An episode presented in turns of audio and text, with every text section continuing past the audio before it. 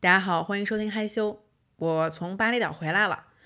我们这个假期本来计划是在巴厘岛待十天的时间，行程过半的时候，我们大家也都进入了度假的状态，就是终于有一个真正的假期，终于海岛的阳光、沙滩、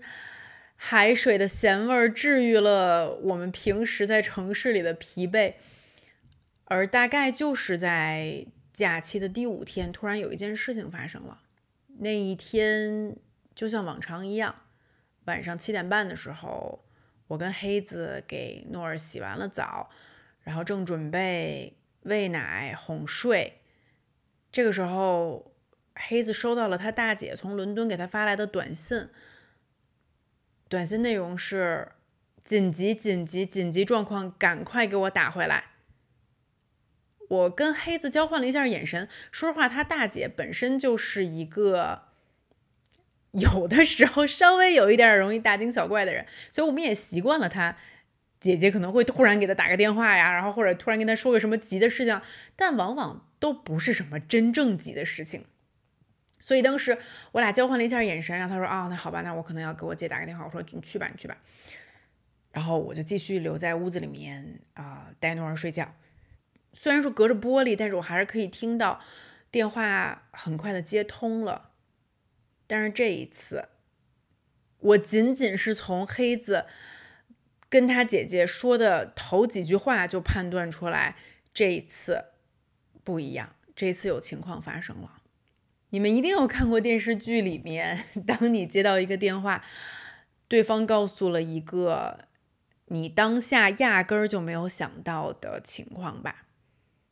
这个情况往往是跟你最重视的人有关系，这个人有可能是你的爱人或者是你的亲人，而往往一个突发事件可能是跟这个人的健康有关系的。是的，当时黑子接到这个电话，他姐姐跟他说，爸爸中风了，brain stroke 脑中风。今天早上在突尼斯的家里。他的妈妈突然听到卫生间砰一声，他爸爸正在刮胡子，然后倒在了地上。他爸爸是一个身体还挺健康的七十三岁的老人。我们前段时间在伦敦见面的时候，我觉得他爸他妈的状态都挺不错的，而且两位老人也都是固定的在进行身体的检查，可能会有一点点小毛病。我好像听说，比如说他爸爸可能血脂有一点高，但是。心脏和脑子啊，这些地方没有听说过检查出有什么致命性的问题。他爸爸也从来都没有中风过，还好发现的比较及时。他妈妈想办法把他爸爸以最快的速度送到了靠谱的医院，但是在抢救的过程中，他爸爸发生了脑出血，医生直接下了二十四小时的。生死紧急通知，就是在未来的二十四小时，他爸爸生死未卜。于是呢，他姐姐就打电话给他，告诉他赶快回到突尼斯，赶快去爸妈的身边。你们可以想象到接到这一通电话的当下，黑子是什么心情吗？或者大家代入一下，想象这个人是你，你在。一个你期待已久的地方，终于开始度假，终于开始放松了下来。然后这个时候，你接到了家里人打来的电话，告诉你你的爸爸，你很爱的和你很亲的爸爸，明明几个月前看到他还在活蹦乱跳的爸爸，突然二十四小时之内生死未卜。我当时抱着诺儿，我正在喂奶，我没有办法出去安慰他，但是我大概猜到可能会是一个生死攸关的。情景，我就是听到我的丈夫膝盖软了，然后跪在地上放声痛哭。嗯，我想如果是我，可能也会有大概的反应吧。嗯，因为其实我知道，过去三年因为种种关系，我们一直在中国，在黑子心中最惦念的就是他爸爸，因为妈妈的话呢，她可能。见的或者联系的更频繁一些。呃，他妈妈也经常来伦敦帮他姐姐看孩子呀，等等的。但他爸爸经常是一个人在突尼斯，他很惦念他爸爸。他爸爸年纪也大了，他总是跟我唠叨，他说千万不要出事儿，千万不要出事儿。还好我们今年年初的时候在伦敦见到了他爸爸，他那个时候也有大概三四年的时间没有见到他爸爸了。所以当下发生这件事的时候，我心里只有一个想法，就是还好我们今年年初见到了。还好，我们让他们在我们的伦敦家里面扎扎实实的住了一段时间。他们有跟黑子吃饭聊天儿，知道儿子在中国发生的情况，也看到了诺尔跟诺尔在一起玩儿。还好，还好，我们做了这一切。还好，我们有时间让他和他最亲最亲的亲人共度了这一段欢乐的时光。不然的话，我简直无法想象接到这一通电话的他心情会有。多么的糟糕，更加的糟糕。等我好不容易把诺儿放上床了之后呢，我一直在收拾自己的心情。我想说，我一定要镇定，一定要镇定，因为作为他的伴侣，这个时候他还指着我呢。我要帮他出谋划策，告诉他现在我们理性下来，我们该怎么做啊？说实话，我真的，我我我我没有处理过这样的情况。我的还好，万幸我这是我人生第一次面对这样的情况。当时我们就打开电脑啊，他已经没有心情，他已经看不下去，就是机票的信息了。呃，还好当时我们的那个法国朋友 J C 他也在，我们两个人就飞速的帮他查，最快的从巴厘岛飞到突尼斯的飞机是什么时候。我们怎么样能让他在二十四小时之内迅速的到达突尼斯？然后当时是晚上八点钟，我们查到最近的一个班机是当天晚上凌晨一点半的卡塔尔航班，从巴厘岛先飞到多哈，然后再从多哈转机到突尼斯，总共行程大概是十八到十九个小时。如果他隔几个小时出发的话，可能刚刚好二十四小时、二十五个小时内，他可以看到他的爸爸。这个是我们能找到时间最合适的飞机。但是这辆飞机，它的经济舱全部卖完了。就是 God damn it！就是他怎么可能就这么寸？就是谁没事从巴厘岛飞到突尼斯，但是就是这这个航班，它的它的它经济舱没有了，只剩下公务舱。公务舱的票价四万块钱，那个时候我没有时间去做一个具体的理性的衡量，就是说，如果是搁咱平时，咱绝对不会买一个四万块钱的单程机票，商务舱就这样急匆匆的飞到突尼斯，对不对？就是这个票价绝对是超过大多数人的想象的，但是，但是我们别无选择，朋友们。当医院跟你说你的父亲有可能二十四小时之内生死未卜，你赶快赶回来的时候，请问你有选择吗？请问你你能说这这四万块钱我不出？我我看一看下面下下一辆飞机是什么时候？因为下一辆飞机就是就是就是就是第二天了，你你二十四小时内就赶不到了，你二十四小时内只有这一个选择。虽然你知道机票非常 TMD 的不合理，但是你只有这么一个选择，你飞还是不飞？那时候对我们来说，基本上可能就是半分钟的思考时间吧。最寸的就是那个商务票也只剩一张了，我真的是啊，不知道谁在抢这个票。思考了半分钟之后，就花了这四万块钱买了这张机票，然后迅速的帮他收拾行李，把他送到了机场，然后回到我们在巴厘岛的这个酒店，我。好像是诺尔出生以来第一次，我的丈夫突然不见了啊！嗯，我离开过诺尔，我有单独去北京出差过三天的时间，这是最长的我离开诺尔的时间。但是好像黑子从来都没有离开诺尔，我好像也从来都没有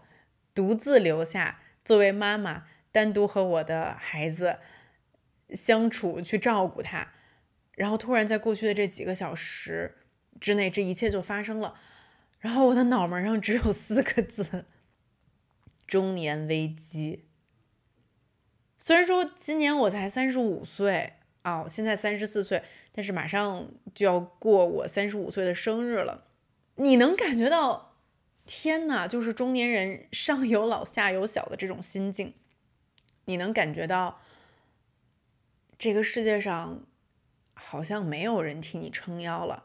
你需要站得稳一些，因为你要既撑住上面，又要撑住下面。所以说这一集害羞，我就想跟大家聊一聊。中年危机这个事情吧，嗯，当然先提前跟大家说一下，我之所以现在还可以这么平静的跟大家讲这个故事，最终的结果就是黑子赶到了突尼斯，非常非常非常的幸运，他爸爸最后醒了过来，他爸爸现在慢慢的在康复中，要经过好多个月的理疗，还要再做一个心脏的手术，呃，但是万幸的是，他爸爸没有生命上的危险。我感受到中年危机其实并不是仅仅发生在巴厘岛的这一件事情，或者说，我觉得中年危机好像也不是一个具体的年龄段、一个数字，说它到底是三十还是三十五，还是四十还是四十五。我觉得它是就是有无数个这样的瞬间、这样的时刻提醒着你，你的人生进入到了一个新的阶段。你的人生进入到了一个你彻彻底底独立，你成为家里的顶梁柱的一个阶段。不知道为什么是我太幼稚了吗？就是把“顶梁柱”这三个三个字说出来，我仍然就觉得，就是说什么我已经是家里的顶梁柱了吗？就是你意识到你的父母已经老去了，你的孩子还稚嫩，你的生命中不再有人在背后拖着你。而你要拖着别人，你要拖住你的父母，你要拖住你的孩子。你是那个头脑最冷静和聪明的大人。你不仅要赚足了一个安全的钱，在向你的父母出了。黑子这样的事儿的时候，起码你付得起这四万块钱，起码你可以及时赶到他们身边，起码你可以承担得起他们的医药费用，起码你可以把他们从生命垂危的边缘拯救回来。而在另外一边，你也要算好你的孩子什么时候该打什么样的疫苗，他可以去读什么书，上什么幼儿园，上什么小学，你该怎么教育他，你要怎么花时间陪伴他。而当这些转变开始发生的时候，当你曾经对于中年的种种设想变成了现实，我发现一件事儿，朋友们，就是原来很多我认为不酷的事情，现在我都觉得很酷。进入中年之后，我有很多原来觉得根深蒂固的观念在发生着转折性的变化。比如说，第一，关于财富，关于金钱观。我不知道这是不是一个出生在中产阶级的孩子的通病，还是说这是一个我这个年代的人八五后的一个通病，就是莫名其妙的，你知道吗？就是我从小长大，对于财富没有格外的迫切的向往，甚至呢，我觉得北京总是弥漫着一种氛围，就是商人是。是比较靠社会底层的，就如果说你一天到晚只想着钱，你这个人就是不太高雅，以至于其实不仅是我，还有我身边的一些朋友吧，我觉得我们从小对于财富没有一个饥饿感，为什么？真的，我我不知道为什么，是因为我们的上一辈，就是我们的父母一辈，实际上是出生在了一个比较幸运的一个年代，就是因为他们其实。多多少少都有享受到了时代的红利，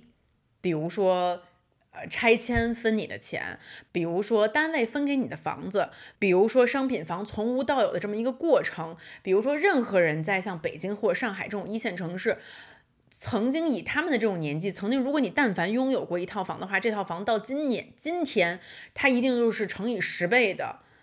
价值增长，以至于你的父母会给你带来一种。很大的安全感，就是让你觉得说啊，没关系，他们在你后面顶着呢，就是钱没那么重要啊，咱们去可以去做很多跟钱无关的事情。反正我就是总有这种想法，就是我的志向 要高远，我不能轻易为五斗米折腰。所以说，在我二十多岁的时候，我没有像现在的年轻人那种巨大的、明显的、张扬的对财富的渴望。我甚至觉得，就是对于钱明目张胆的渴望是一个有一点俗的事情。但是我现在开始改变了，我现在就是通过现实的摔打，通过中年危机，通过。我也不知道就具体发生了什么，但是这就是我想跟大家分享的第一点，中年危机对我的改变，就是我认清了财富在人生中的重要性。是我变俗了吗？还是说我终于聪明过来了？我也想知道。就你们知道我第一次听到“财富自由”这个词是什么时候吗？就是我当时在伦敦和 Ned 刚认识，跟他谈恋爱的时候，那大概也是七年前了。啊，我通过他认识了在伦敦金融圈的一批，在我看来就是可能就是从小在班里学习比我好的，尤其是数学考的比我好的那帮人，就是哦，看到他们啊长大后的样子啊，原来可能就是比如说进了投行啊，还是干嘛的，反正就赚的比我多，都年薪百万的这种。呃，精英呃精英人士吧，就是年轻的精英人士，嗯，因为大大家那个时候都没有到三十岁，大概都是 late twenties，就是二十多岁这种的。当时我就觉得他们很厉害，就是非常非常的高薪。那这些人在想什么呢？哎，我觉得很有趣，就是他们那个时候，好多人想的就是怎么能尽早的退休，就是他们的志向很统一，就是用各种各样的方法尽早的规划自己现在赚到的钱，然后。来规划到底怎么样最早的可以实现财富自由，可以积累足够多的被动收入，这样就可以退休了。然后当时我就是我很诧异，在那个时候，我首先对于财富自由这个概念就没有什么概念，我只有一个感觉，就是我听这些人说的天花乱坠的，比如说啊，他的一些法国朋友，呃，也是在伦敦做投行的，他们很流行的一种方法就是。用杠杆在法国当地买房子，然后再租出去，因为他们的年薪相对较高，所以他就可以支付比较宽裕的首付款，而法国给出的房贷利息又比较低，所以就是说你这个房子最后买了之后，租售比会很高，很多地方比如说都可以达到五甚至六甚至七，然后相当于你用杠杆买了房子，然后你再租出去，然后你可以不停的这样去做，然后呢？比如说，当时我认识的这一对法国的夫妻，他俩都是，就是也是呃，在巴黎很好的商学院毕业的，然后两个人在伦敦，一个在投行工作，一个在基金工作，所以说俩人的年薪收入都很不错。然后他们就这样疯狂的用杠杆，然后在巴黎当地买房子。然后我认识他们的时候，他跟我们年龄相仿，就也就是二十八九岁的样子。然后这俩人已经在巴黎有十套房了，就每套房子都是很小户型的，都是可以非常容易的短租出去的。然后这两个人就是对自己的未来有非常清晰的规划。就我认识他们的时候，他们就那个女生就已经怀孕了，然后他俩清晰的知道他们未来要生三个孩子。然后这个男生的计划是在他在他们四十岁的时候就已经有足够多的被动收入了，他已经把他这个被动收入每个月到底是多少钱算得清清楚楚。我记得他那个数字好像大概合人民币是十万吧，就他做过这个计算，就是他。他每个月被动收入就可以有十万块钱，就这个被动收入就是所谓的税后收入，就你睡着你睡觉的时候就可以给你赚的钱，你不需要进行任何的劳动，你就可以用你手里的积蓄来进行投资而赚的钱。然后他这个被动收入可以足够供他的孩子上学，然后他也可以。呃，那时候他也没有房贷了，所以他没有太多的固定开销，然后他就可以想干什么干什么，他也可以选择继续工作，但是他的工作就不会有现现像现在这样的压力了。然后当时反正我就是听完他们的这个宏图呃伟业，他这个伟大的计划之后，我就我听傻了，我真的听傻了。就那个时候我是对人生，尤其是在财务方面没有任何的规划的。那时候我还是视金钱为粪土，咱也不能说视金钱为粪土吧，就是反正就是我没有想要跟钱做朋友。我也没有说费尽脑汁去思考一下自己的财富方案啊，就完全没有。所以我当听到别人有这么清晰的规划，跟我同龄的同龄人啊有这么清晰的规划的时候，我是傻眼的。但当时其实我不是很理解他们的这个做法，因为当时我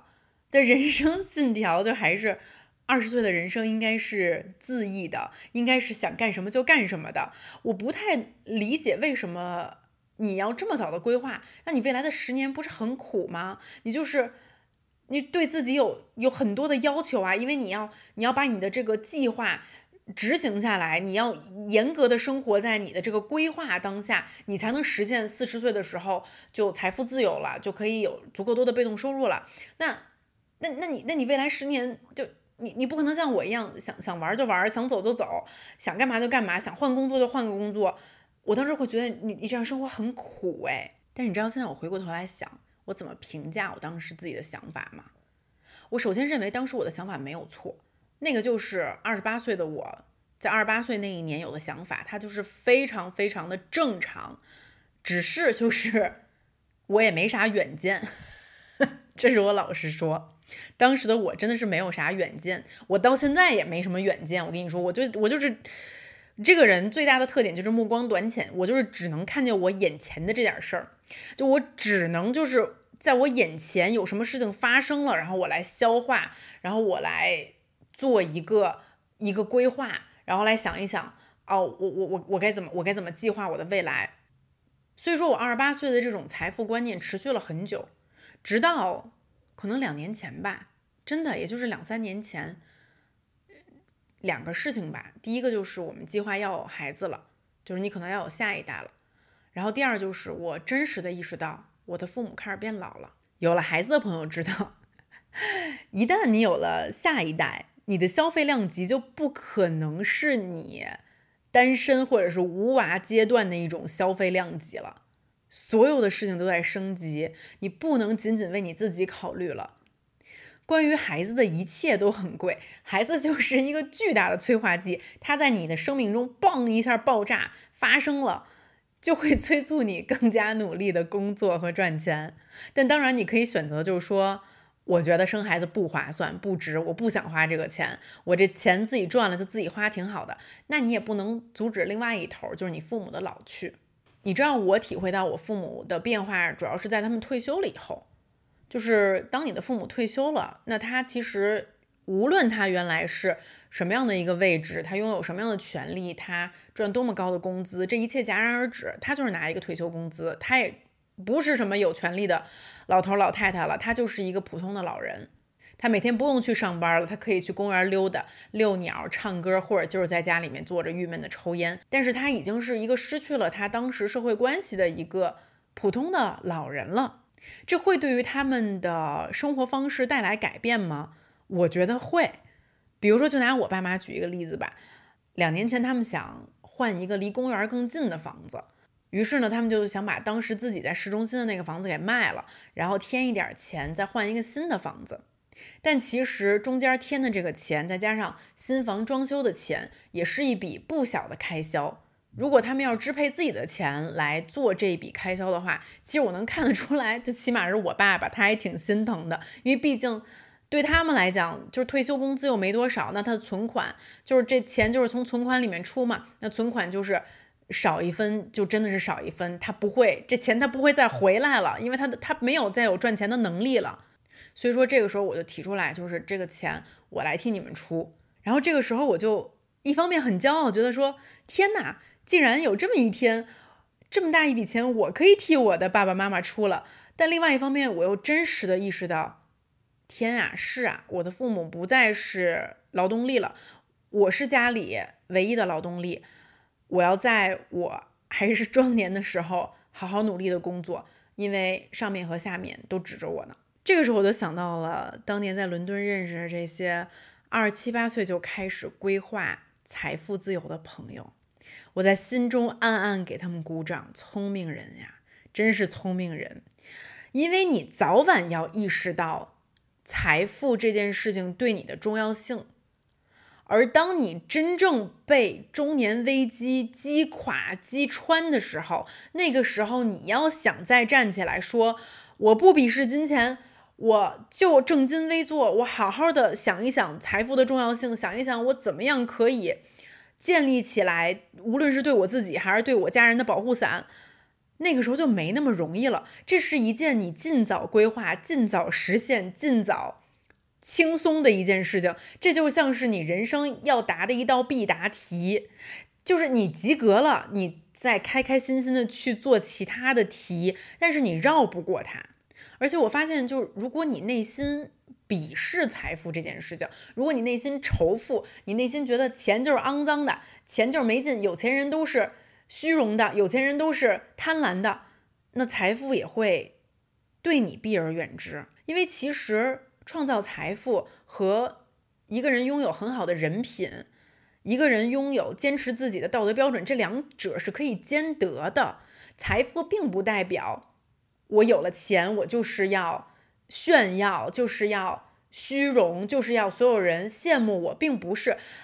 起码在如今处于三十五岁中年的我来讲，它就是一个保护伞，它就是一个救生圈儿，它就是一个安全的堡垒。你在年轻的时候可以活在当下，想干什么就干什么。因为那个时候可能你的父母还是壮年，他们还没有退休，你也没有遇到喜欢的人，你也没有想到跟这个人结婚，也许还有产生你们的下一代。你人生的可能性还有很多，你今天可以尝试干这个，明天可以尝试干那个。你今天不喜欢你的工作，你就可以换一份工作。毕竟你还年轻，想去雇佣女的公司可能还有很多。但是年轻的朋友们，听我一句，你的二十多岁。每过一天就少一天，我们终有一天，我们所有人终有一天都会进入中年，你都会进入一个阶段，一件一件事情发生，一个一个瞬间发生，让你意识到你不再是一个孩子了，你要对自己的人生有一些规划。你可以没有规划，但是有一天你可能会被中年危机，你可能会被生命中的一些。让你非常无力的时刻，你会被这些时刻击垮。所以说，我想进入中年对我的第一个改变，就是我开始对财富这件事情有了改变。现在我是尊重财富的，并且我也用心。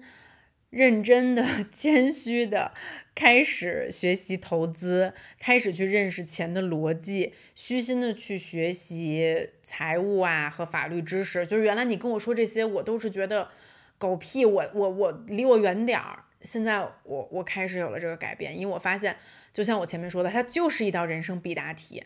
你可以选择不答，但你就会在这上面吃亏。我不想在这上面吃亏，我想把这个题答得工工整整，答好之后。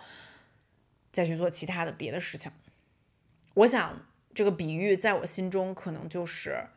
我对财富自由的一个一个想法和解释。我进入中年，面对 中年危机，第二个特别特别大的转变就是我开始意识到，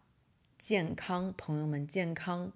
健康真的是人生头等大事，是人生最重要的一件事情。这时候你可能会问说。我一直都觉得健康是头等大事儿。竹子，你原来不是这么觉得的吗？真不是。我跟你说，我我现在觉得我年轻的时候真的很多观念就是我觉得很酷，你知道吗？但是就现在想来就是很傻。就北京话有一个词儿叫做惜命，其实就是讲的是就是这人特别珍惜自己的生命。比如说这人三天老两头就跑医院看看自己身体。咳嗽两声就觉得说，哎呀，我没事儿吧？赶快让医生给我瞧瞧。我们可能会说，会说，哎，这人可真惜命，你知道吧？或者说，比如说这人把自己照顾的特好，知冷知热的，然后平时又去运动啊，比如说不喝汤啊，我们就说，哎呦，这人你看，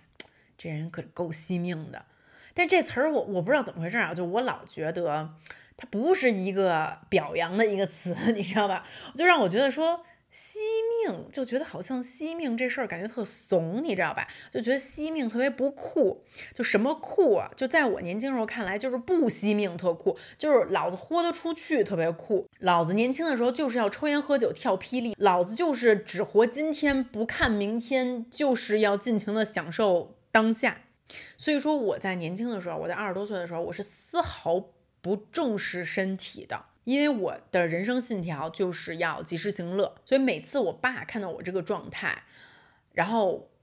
他都会跟我说：“哎，那个你看新闻了吗？谁谁又熬夜猝死了？你要老这样，我跟你说你也得熬夜猝死。”但那个时候我就是听到这些话，哪怕我看到这些新闻，我仍然就是不以为意。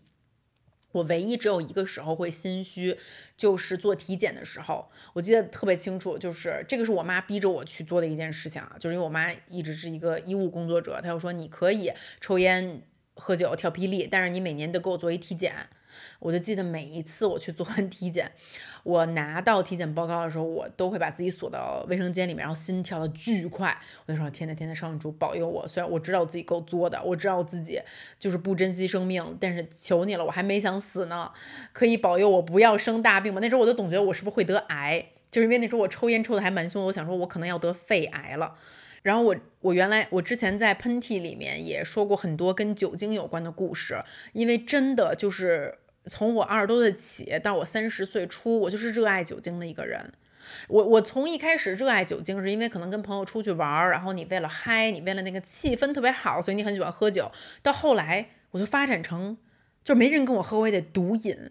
就是独自饮酒，就后来就发展成，就是说无论怎么着，我每天必须得喝点儿。然后我就后来最严重的时候发展成什么样，我记得很清楚，就大概也就这也就是三年前的事儿吧，三四年前的事儿。就是我一开始可能就是喝点啤酒，然后呢进展到喝点红酒啊，对吧？然后呢进展到开始喝威士忌了，就是哪个酒精度数高，我喝哪个。就是我晚上的时候，我就是。我就是求一个怎么最快速度能让我醉。然后我记得当时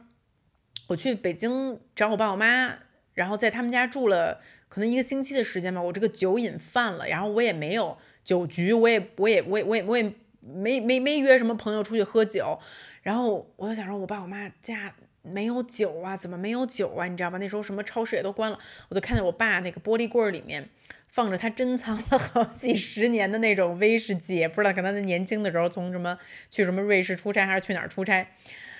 拿回来的。然后我爸都珍藏了 literally 几十年了，那玻璃瓶上都落灰了。我把那威士忌给他打开，我那一晚上喝了半瓶儿。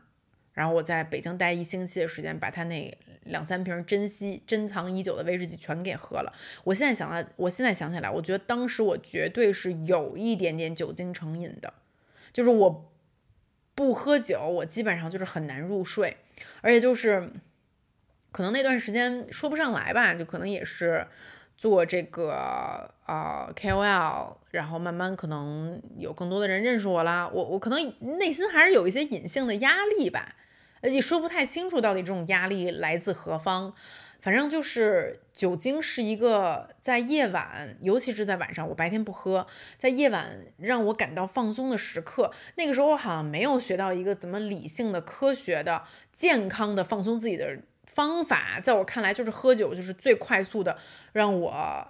的神经全部都软下来、松下来，让我整个人松弛下来，这样我可以睡个好觉。而烟酒不分家，我跟你们说，就其实那个时候我已经，呃，我抽烟其实就是断断续续的，从二十出头就开始抽，但是。我最酗酒的那段时间，也是我抽烟，就是抽电子烟最重的时候。那个时候电子烟就是也是确实就是风越刮越大嘛。那电子烟就你总觉得它没有真烟味儿那么大，那么熏，然后经常有什么白桃口味的呀，什么可乐口味的呀，什么薄荷味的，你就觉得哎，怎么感觉就是跟汽水似的这么多味儿，对吧？然后你你抽起来你也觉得没什么负担，而你喝一个小酒，然后你抽几口电子烟，就觉得说，我靠，在深夜没有人理我，我我结束了一天的工作，我这个我这这个。时候太 enjoyable 了，我当时觉得说这才是人生，OK，fuck 健康，这才是人生。就是那一刻，我是充分享受自己的。但什么时候我不享受？就是我第二天起来的时候，我还是会有点头疼。就是我已经是属于那种特别特别不容易 hangover，特别第二天就是。特别不容易 hand over 的人，就这个是我身体的一个天赋，但是仍然就是 由由于岁月的累积，到了三十多岁的时候，当你自己一个晚人一个晚上尽兴了一个晚上，又跟那儿喝又跟那儿抽了之后，第二天就是嗯喉咙有一些卡老痰，然后以及就是酒精引起的感觉身体无法代谢，反正就也不至于说是。宿醉吧，但就是这个精神有一些不济，然后进而带来就是我总觉得我胸疼，就是我感觉好像我乳腺长了好多结节，然后以及就是我呼吸开始有一种疼痛的感觉，然后那个时候我就很矛盾，然后我刚刚好跟黑子计划了去。呃云南香格里拉的一个旅行，然后因为香格里拉是高原，然后我其实还是有惜命的本质在我的灵魂里流淌的。然后大概有一个星期的时间，因为高原嘛，我也不太敢抽烟喝酒。六七天的时间下来了，我既没抽烟也没喝酒，我也没有死嘛，我也很尽兴啊，我也非常享受我的旅程，我也没缺胳膊没缺腿儿，我也觉得好像没什么区别嘛。我回到上海，我就痛下决心，我要彻底的戒烟戒酒，早睡早起，健康饮食，规律运动，就这五条。邵静珠，我告诉你，你新的一年就这几条，你一定要做到，你一定要做到。到现在有两年多的时间了，我还在恪守着当时我对自己提出的这五条要求。这五条里面，除了健康饮食，我做的还有进步的空间。剩下四条，我可以拍着胸脯说，我做到了。就基本上过去的两年的时间，烟是彻底戒了，酒基本上也不怎么喝。就即使是朋友聚会的时候，我都喝的很少啊，就是 我都是点热牛奶的那种人。然后早睡早起，现在基本上我是九点半，反正九点半就睡了，有点过于极端了，甚至是早上起来五点半醒。然后规律运动，基本上每个星期我都会给自己做规划，就是至少咱要运动两次，这是最少最少。然后多的话可能三到四次这样。就原来在我看来。健康，注重健康是一件多么不酷的事情，而现在对于健康的追求是我发自内心的一个渴望。其实我一直在想，说为什么我从香格里拉回来之后就有了一个这么强烈的愿望？就那一那一瞬间，到底发生了什么？我到底怎么就突然的觉悟了？说实话，我现在还是不能给出一个特别清晰的答案，因为我觉得，哎，人生很多这种重要的觉悟，它有时候发生的也是让人说不清道不明。但是似乎我又能隐隐的觉得，我发生了一个价值观上的改变，就是我开始觉得，一个人如果可以珍惜自己、爱惜自己，是一个很高级的能力，而且我开始觉得。我追求的幸福和快乐是不被任何欲望所绑架的幸福和快乐，而烟和酒它本身就是一种瘾，这种成瘾它就是代表了一种欲望。我无论是被我这种身体的成瘾所绑架，还是被我想去追求所谓放松的这种欲望，这种非这种不健康的欲望，它都是。让我被这两个东西牵着鼻子走了。我不喜欢被任何外力牵着鼻子走。而早睡早起这件事情，我觉得当然是见仁见智的啦。因为有的人他可能就是生物钟不一样，他就可能就是喜欢晚睡晚起。因为我原来也是一个晚睡晚起的人，我也可以 get 到在晚上你可能有一些特别不一样的灵感呀，什么什么之类的。但是我是在尝试了两年的早睡早起之后，我当真觉得好像这种生活方式更适合我一些。现在就是即使我有。再多我完成不了的工作，我不会选择在晚上拖到半夜去给它完成。我可能会上一个四点钟的闹钟，我超级早起，在早上把它完成。因为其实无论是晚上还是早上，它都是一个不被打扰的一个很寂静的一个时光，属于你的时光。但久而久之，我发现我喜欢在晨光中聚精会神的去做一个事情。哪怕我选择醒来的这个时间，就是外面天还黑着，但当我做完这件事情的时候，天慢慢的亮了，然后我的这一天可以开始了。它总是给我一个很好的心情，而每天晚上稍微早一点入睡，然后拥有一个完整的九个小时的睡眠，这对我来说也是超级超级重要。然后运动这件事情，我也觉得它向来就是不快乐的。没有人在你肌肉酸痛，在做你在做一个姿势做不出来，或者在你跑步坚持不下来的时候，觉得这是快乐的。你只有在运动完，你才觉得它是快乐的，并且你打心底里觉得说运动是我维持健康的非常重要的方法，我就是必须要去这样做。完了，别想太多，就做。我现在看到年轻人像烟囱一样抽烟，我都觉得，哦天呐，我看着就觉得肺好疼。但是转念一想，我自己年轻的时候又何尝不是如此呢？就你跟他说什么，你这时候你过去跟他说，年轻人要好好注重身体呀，没用，没用。OK，要不然就是这个人他本身觉悟高，他聪明，他趁早能琢磨过神来，要不然的话就是跟我一样，到了三十多岁的时候，突然有一刻觉悟了，然后发现，嗯，在中年危机把我撂倒前，我还是好好照顾一下自己的身体吧。最后一件事儿就是我发生的一个改变，就是我原来是一个特别特别特别追求激情之爱的人。我为什么那么喜欢谈恋爱呢？就是因为激情那段时间太美好了，就我愿意跟陌生人谈恋爱，就是就是因为咱俩是陌生的，你知道吧？然后从陌生变熟悉的这种荷尔蒙的这种刺激、这种碰撞，让我觉得这是世界上最美好的一件事情。就像在之前的害羞里面，我也说过，我是一个恋爱高手，但是我其实不懂得如何去经营一段成熟的爱。但是我跟黑子现在就是进入了。我们相识的第七年，真的就是七年之痒这件事情，我没有在别人身上体会过，我在他身上体会到了激情，一开始认识彼此的激情，然后以及我也我也体会到了承诺，就我们对彼此许下的这个承诺，我们进入了婚姻，我们决定有自己的孩子，这些都是很成熟的思考之后许下的承诺，但到了现在这一刻，就是我觉得有了孩子之后。我们的之间的这种化学反应又发生了一个变化，就是我需要学习怎么去经营一段成熟的爱。这对我来讲其实是一个很陌生的领域，而且一开始我是很抗拒的，因为一直以来我都有一个误解，就是我年轻的时候都有一个误解，就是我觉得爱是一件自然而然的事情，就是爱是一件不需要学、不应该需要学习的事情，或者说原来我对于爱的一个观点就是我是一个被动的宿命论者。就是我觉得两个人如果遇到了合适，就是特别合适。这件事情没有什么好解释的，不合适就是不合适。就是因为我一直持有这种观点，所以我一直会为爱神伤。我就会觉得说：天哪，你怎么不是我想象中的那个样子？天哪，我的爱情怎么变成这样了？天哪，我的激情都去哪里了？就是你也听到很多出轨的故事，你有时候就会在思考，现代人的婚姻好像真的挺脆弱的，不是所有的人都。能琢磨过神来一件事情，就是说激情之爱这件事情，其实它很容易获得，它非常容易获得。你出去随便找个陌生人，我保证你，就是你就就算在一酒吧里面，根本可能今天晚上只有几十个人，你也能在一个人身上找到这种火花儿。而且寻找激情这件事情是不需要学习的，它本身很简单。OK，你靠自身魅力，你靠对方的自身魅力就可以达成这件事情。但是成熟的爱是需要学习的。我是怎么开始有这个转变的呢？原来我一直认为我一个人独立就够了，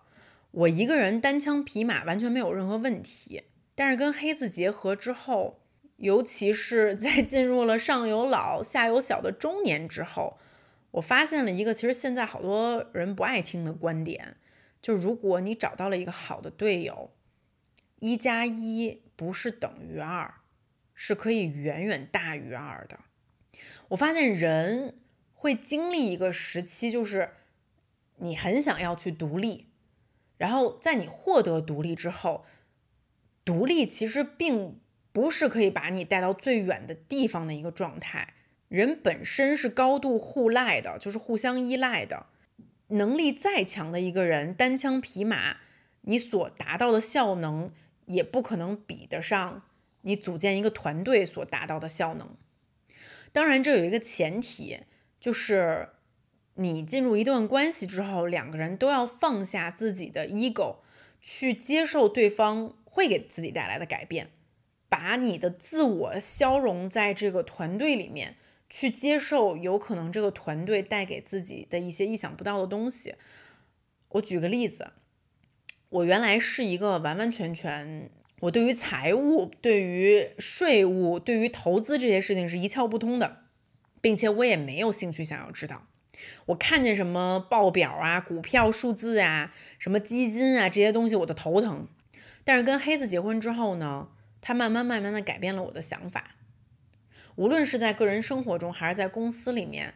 他都跟我说：“你一定要看懂这些数字。”比如说他在跟我解释我们公司的一些。财务状况的时候，我一开始就是看上去就是明显的要昏昏欲睡的样子。但他曾经说了一句话，就点醒了我。他说：“其实大多数人，大多数人都对这些东西不感兴趣，但是这些东西很重要。你如果想跟别人不一样，你就要硬着头皮学习弄懂这些东西。我靠，他太了解我了，因为我这人最大的特点就是我一定要跟别人不一样，我呀，我一定要走自己的路，让别人说去吧。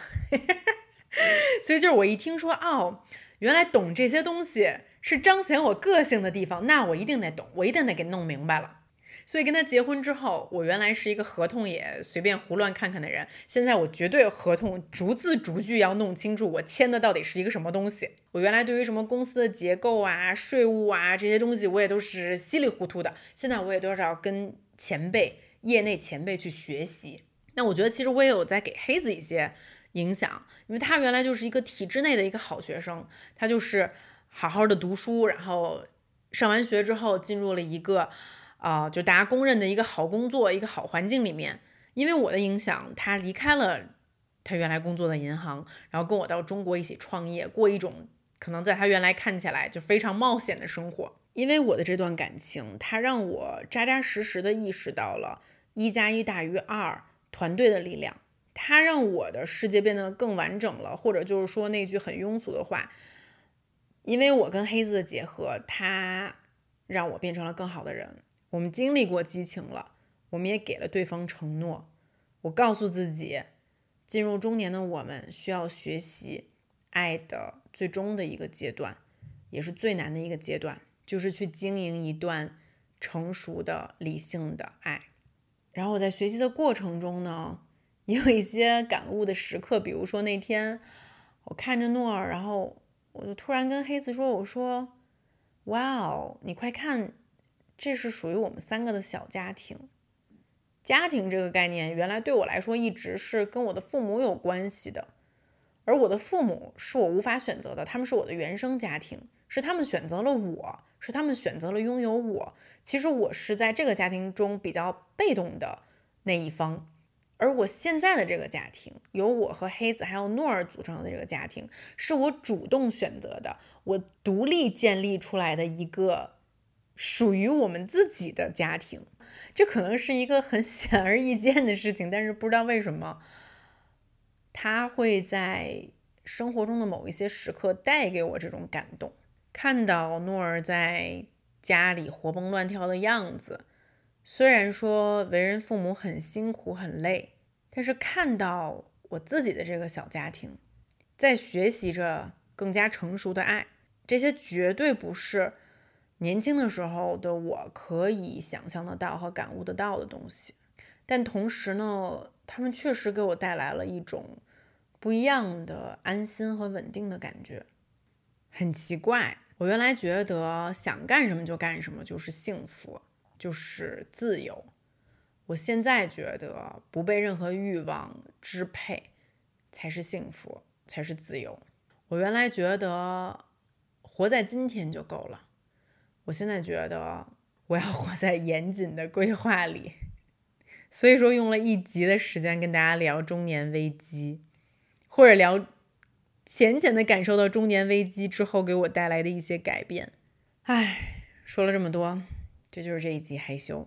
现在呢，你可以在小宇宙、喜马拉雅、网易云音乐、苹果播客和 Spotify 上面订阅害羞。那我们就下一集见喽，拜拜。